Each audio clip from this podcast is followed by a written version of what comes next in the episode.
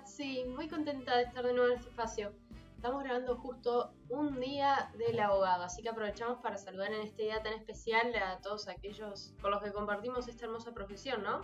¿Te imaginas al mundo sin abogados?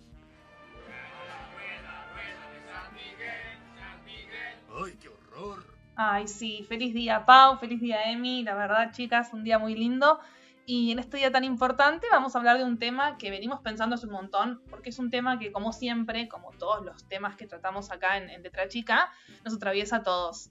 Y veníamos hablando mucho de medios, de redes sociales en los episodios anteriores. Hoy queremos frenar un poco y pensar en qué es lo que estamos consumiendo todo el tiempo. La realidad es que hoy en día existen infinidad de cuentas de influencers, en su mayoría mujeres jóvenes, con un montón de seguidores, y el contenido que hacen se basa casi exclusivamente en mostrar cuerpos hegemónicos, semidesnudos, promoviendo este ideal inalcanzable de belleza, que también nos planteamos, ideal para quién, maquillando mensajes gordodiantes por, a través de consejos de vida saludable, tips para adelgazar, para aclarar el pelo, para eliminar la celulitis, polvitos mágicos para la comida que te aseguran un vientre plano, dietas que no tienen tanto fundamento nutricional, ejercicios, ayunos, ¿y todo para qué?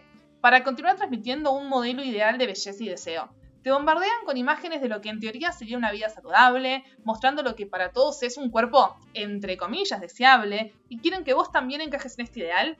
Y muchas veces nos comemos ese cuento y no podemos ver lo que hay detrás. Nos cuesta entender la finalidad que tiene esta uniformidad, por decirlo de cierto modo, de lo bello. Tal cual. Y como ya les habíamos dicho, este es nuestro espacio para cuestionarnos todo y nos pasa a nosotras que en nuestro día a día sentimos como un bombardeo de estereotipos en relación a nuestro cuerpo que a veces parece más inocente o más difícil de reconocer pero que nos afecta igual. Y vamos a empezar con una frase trillada que te va a hacer decir, sí chicas, ya sé eso. Lo que te da valor no es tu cuerpo. Lo que realmente importa es el contenido. Ok, sí, pero nuestro cuerpo es el único base que tenemos. Hay que cuidarlo, hay que quererlo, hay que nutrirlo de cosas buenas, alimentarlo bien, moverlo, pero más que nada hay que aceptarlo. Aceptar nuestro cuerpo. Parece sencillo, pero no lo es. Tal cual. Y como veníamos hablando, y muy ligado a lo que vos decías, Bar, es tristísimo, pero a veces nos autojuzgamos automáticamente por lo físico. Como que nos sale así sin pensar que la celulitis, la estría, el grano que me salió, uy, mirá, estoy re flácida. No sé cuándo empezamos a juzgar nuestro cuerpo conscientemente, seguramente muchísimo antes de, de lo que imaginamos, probablemente esté muy relacionado con el bombardeo que decimos. Tal vez nos ponemos un poco filosóficas hoy, eh, probablemente. Pero como es un tema que nos pega a todos, no queríamos dejar de hablarlo. Está relacionado mucho con los valores que tenemos en nuestra sociedad y también incluso nos pega desde la economía. Pensemos un momento en lo que es hoy la industria de la moda. Sabemos que producir es caro, que tener muchos talles es caro, que pagar bien a las personas que producen la ropa es carísimo. Y después está el famoso y mega polémico talle único, que de nuevo está dentro de este ideal de belleza que constantemente estamos expuestos hay que reflexionar un poco, cuestionar las problemáticas sociales que están detrás de un sistema que no regula ni un poco sus talles y que permite que muchas marcas basen la mayoría de su producción en este famoso talle único. Tal cual. Y la realidad es que, que existe este talle único es funcional para quién? Para la industria, pero a nosotros nos destruye. Porque terminamos teniendo que adecuarnos a ese talle o no comprar ropa. O sea, esas son las alternativas. Lo ideal sería que las marcas tengan más talles, ¿no? Pero a ver, como dijimos, todo esto es caro entonces mejor para el sistema que seamos nosotras las que nos esforcemos hasta el hartazgo, que dejemos nuestra autoestima, nuestra fuerza, hasta nuestra vida, en lograr adaptarnos a lo que la industria nos ofrece. Pero ¿en qué momento se fue todo tan al demonio?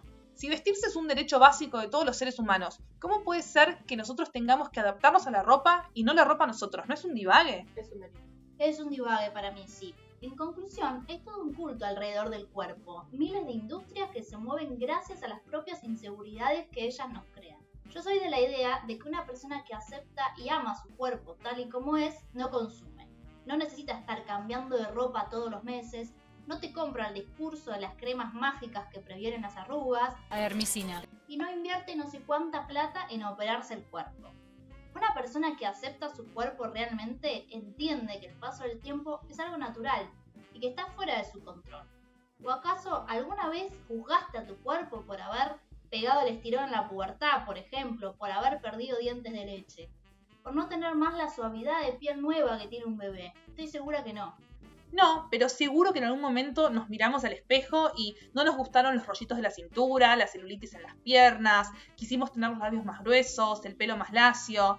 Esperamos que nunca llegue el día en que nos salga una cana, tratamos de prevenir las arrugas con todas las cremas posibles. También está eso, ¿no? Todos queremos estar exentos del paso del tiempo y enarbolar esta bandera del amor propio. Pero hasta en ese querete como sos se nos impone otra exigencia, la de querernos siempre a pesar de todo a pesar de las canas, a pesar de los kilos de más, a pesar de la panza, de las estrías. ¿Y cuál es el mensaje que esconde esta exigencia de amor propio contra todo? Básicamente que no sos perfecto, que no entras en el modelo, pero que tenés que quererte igual. Y yo me quiero, obvio que me quiero, pero no es que me quiero a pesar de las cosas de mí que no encajan con este ideal de belleza. Me quiero y punto, sin tanta vuelta. Me quiero y punto, tal cual. Basta de la eterna juventud. Dejemos que nuestro cuerpo cambie, que crezca, que envejezca tranquilo y como tiene que ser. Y lo voy a decir ahora. Carpe diem me cansaste. No vas más. No vas más. No va más. No va más. Si vos no sabés qué es el carpe diem, es una frase en latín que refleja el pensamiento de la época del Renacimiento y que básicamente significa aprovechar el día. Pero también se refiere al paso inexorable del tiempo, a esta idea de vivir este momento que sos joven porque vas a envejecer pronto. O sea que envejecer es lo peor que te puede pasar en la vida. Vamos a ilustrar esto con una poesía. Por favor, me ponen la música que ya saben que va. Este es un pedacito de una poesía de mi amigo Garcilaso de la Vega. Y dice así. Coged de vuestra alegre primavera el dulce fruto, antes que el tiempo irado cubra de nieve la hermosa cumbre. Marchitará la rosa el viento helado, todo lo mudará la edad ligera, por no hacer mudanza en su costumbre. Wow.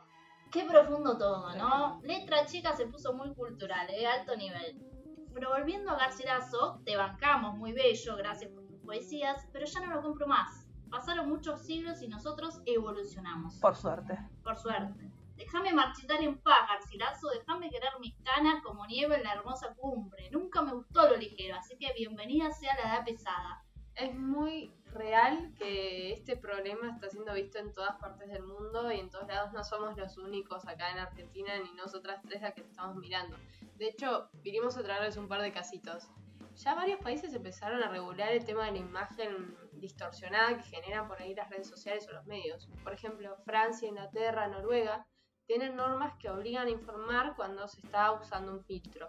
Por otra parte, las empresas también empezaron a aplicar algunos lineamientos, por así decirlo. Pinterest actualizó sus políticas publicitarias y ahora prohíbe todos los anuncios sobre pérdidas de peso. E incluso los propios gobiernos. Hace unos pocos días multaron en Chile, sí, acá al lado, a una modelo que mostró en sus redes sociales a sus 175 mil seguidores cómo hizo un ayuno de 30 días. O sea, estuvo un mes entero sin comer. Solamente tomaba agua. Solo agua.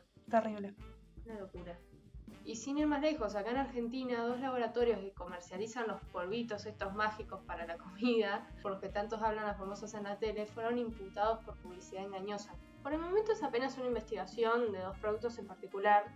Lejos está de las leyes que mencionamos recién, pero estamos empezando por algo, ¿no? Es un comienzo, tal cual. Y como decíamos, una de las muchas consecuencias de esta problemática se refleja en la ropa que usamos. Y vamos a insistir en este punto. Todos tenemos derecho a vestirnos. Es un derecho, no es un privilegio. Y no puede ser que algo tan simple como ir a comprar ropa sea para tantos una pesadilla. Para que tengan una idea de cómo este simple hecho vulnera derechos básicos como consumidores, nuestra Constitución fija el derecho a la protección a la salud, a la seguridad, al acceso a la información adecuada y veraz. La libertad de elección, el trato equitativo y digno también son protegidos por ley. Y sin embargo, hay una gran porción de la población que no puede ejercer esta libertad de elección al momento de vestirse. La falta de la estandarización en los talles afecta principalmente al interés de los consumidores. Que no existan talles para todos los cuerpos es una práctica discriminatoria porque excluye del sistema a todo aquel que no cumpla con el modelo hegemónico. Y ni hablar del efecto psicológico que genera el hecho de no ser incluidos en los modelos, y que se promueva o resalte un estereotipo que no es tan cercano al real. Si hablamos de esto nos metemos también de lleno en el tema de la salud, esta necesidad que nos imponen de entrar en el modelo hegemónico en muchos casos termina derivando en trastornos alimenticios. Por eso es fundamental cambiar esto. Pero, ¿por qué nos cuesta tanto aceptar que nuestros cuerpos son distintos, igualmente válidos y hermosos? Lo que nos hace únicos en realidad a cada uno es justamente que somos diferentes. ¿Por qué queremos todos tener los mismos rasgos, la misma nariz, las mismas curvas?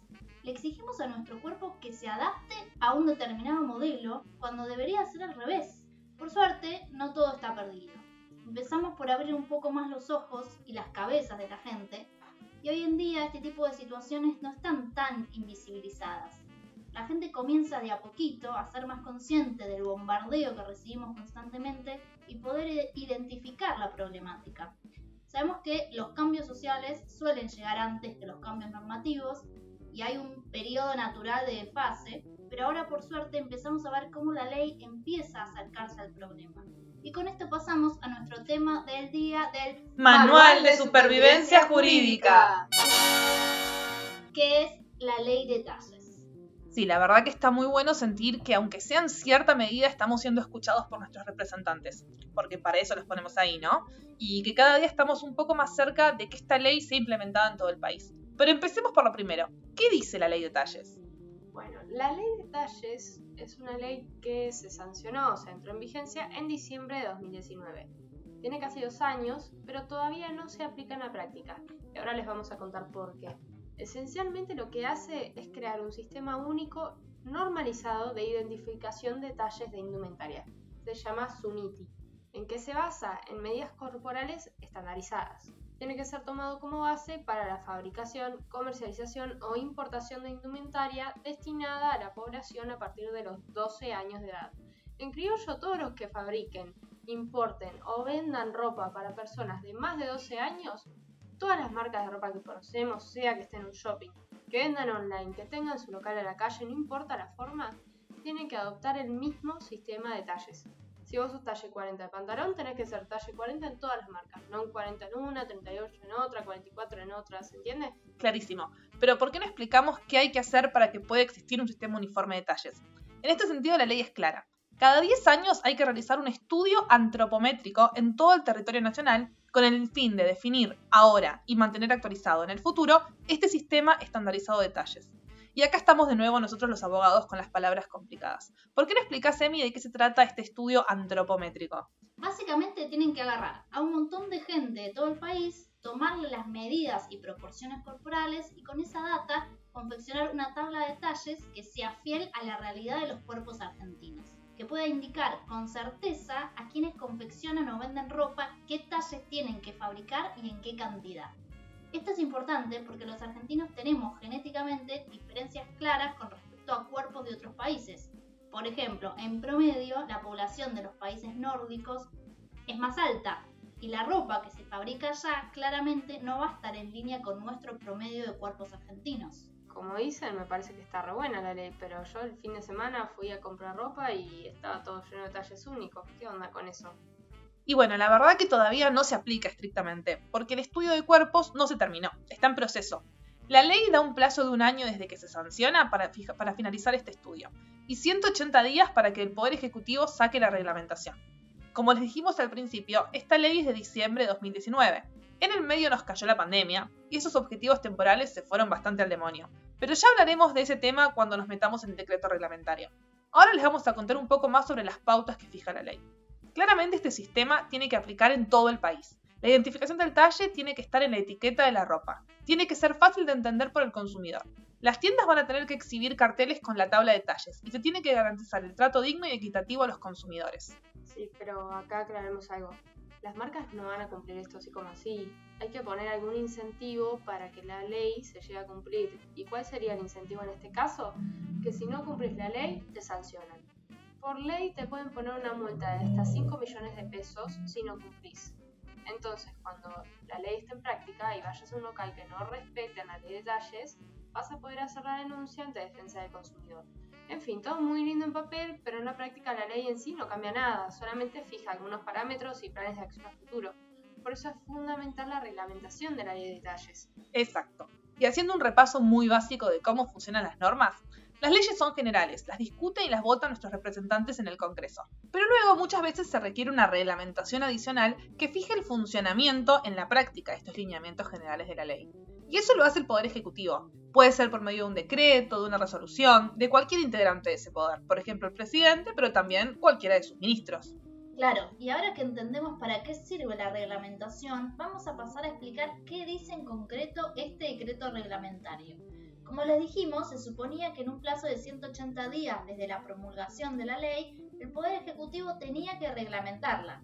Si no me fallan los cálculos, la reglamentación tendría que haber salido en junio de 2020 aproximadamente. Pero el contexto de la pandemia no ayudó todo se demoró y finalmente el 8 de junio de 2021 salió el decreto que reglamenta la ley de talles. Bueno, genial, buenísimo. ¿Y qué, qué prendas incluye el decreto reglamentario? Prácticamente toda la ropa, menos lo que es alta costura o diseño de autor, ropa medida, las prendas personalizadas a pedido de los consumidores, los accesorios, corbatas, bufandas, pañuelos, guantes, sombreros, etc. Y las prendas de protección personal en tareas laborales. Perfecto. Y entonces, con el estudio antropométrico, ¿qué, pasó? Bueno, el decreto da un plazo de 240 días, prorrogable, para que se realice el estudio. O sea que tendría que estar listo más o menos para febrero de 2022. Y una vez que salga el estudio, va a tener un plazo de vigencia de 10 años. Pasados esos 10 años, van a tener que hacer un nuevo estudio para actualizar o adecuar en lo que corresponda la tabla de talles. ¿Y la info de los talles cómo va a ser? El decreto fija las medidas de los carteles informativos, el color, el tamaño de las letras y hasta indica que los talles y medidas tienen que exhibirse en un lugar de fácil acceso y claramente identificable en las tiendas online de las marcas que vendan por internet. ¿Y entonces ahora qué sigue? Mi amiga, básicamente, vamos a decirle chau chau y le mandamos un besito grande al talle único o al ay no para vos no tenemos ropa siguiendo los parámetros de la ley vamos a poder conseguir tu talle en cualquier local de ropa porque todos los locales van a tener que ofrecer todos los talles que surjan del informe antropométrico.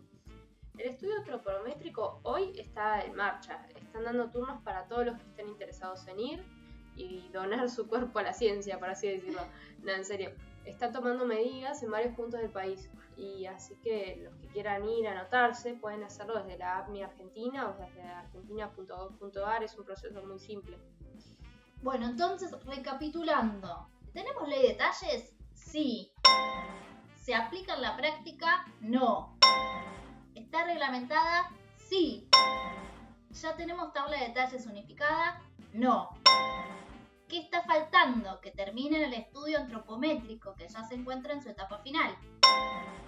¿Qué pasa una vez que termine el estudio? Con la información recolectada van a armar la bendita tabla de talles. Y una vez que esté la tabla, ahí empieza lo bueno. Todos los fabricantes van a tener que producir y los negocios van a tener que tener todos los talles de esa tabla. Y el talle único, cosa del pasado. Y los talles especiales, entre comillas, también cosa del pasado. Bueno, es un panorama bastante alentador. Esperemos que se aplique realmente y que las marcas lo cumplan. Bueno, llegamos al final de un nuevo episodio. La verdad, muchas gracias por escucharnos. Ojalá les haya gustado y esperamos que nos sigan acompañando. El temazo que se oye a lo largo de todo este episodio es Monedas de Agustín Trípoli. Pueden buscarlo en Spotify y también pueden verlo en Palermo ahora en septiembre que va a estar tocando. Gracias, Agus. Bueno, genial eso, lo iremos a ver. Y les recordamos a todos que nuestro Instagram es Letra Chica el Podcast. Nuevamente les agradecemos por escucharnos y esperamos poder reencontrarnos pronto. Somos Pau, Emi y Barbie y esto fue Letra Chica.